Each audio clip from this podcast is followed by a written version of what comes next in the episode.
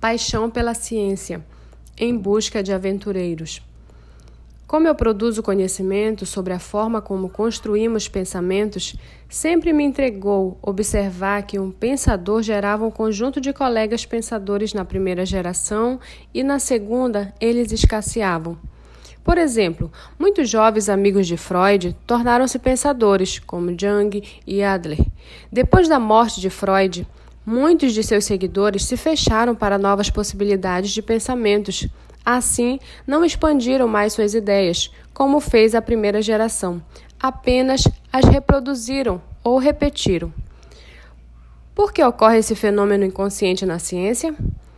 Porque a primeira geração participou da história viva do pensador, sentiu o calor dos seus desafios, das suas perseguições e da sua coragem e por isso também abriu as janelas da sua inteligência e ousou criar, correr riscos, propor algo novo. A segunda geração não participou dessa história, por isso endeusou e não humanizou o pensador. Claro que há exceções, mas esse mecanismo é universal. Esteve presente na filosofia, no direito, na física, no sistema político e até no meio dos líderes espirituais. Sabe quais são os piores inimigos de uma teoria e de uma ideologia? São seus defensores radicais. Há muito que falar sobre isso, mas não é o momento.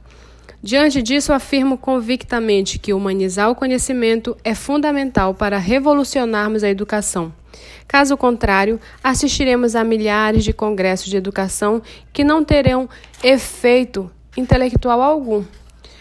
Os alunos mesmo os que fazem mestrado e doutorado serão, no máximo, atores coadjuvantes da evolução da ciência. Creio que 10 a 20% do tempo de cada aula deveria ser gasto pelos professores com o resgate da história dos cientistas. Esta técnica estimula a paixão pelo conhecimento e produz engenheiros de ideias. Os alunos sairão com o diploma na mão e uma paixão no coração. Serão aventureiros que enfrentarão e explorarão o mundo como maest com, com maestria. Os jovens sairão do ensino médio e universitário deixando se espelhar em modelos de empreendedores, tal como cientistas, médicos, juristas, professores, enfim, os atores que transformam o mundo, e não em modelos fotográficos e artistas que do dia para a noite ganham os holofotes da mídia. O conhecimento sem rosto e a indústria fantasiosa do entretenimento têm matado nossos verdadeiros heróis.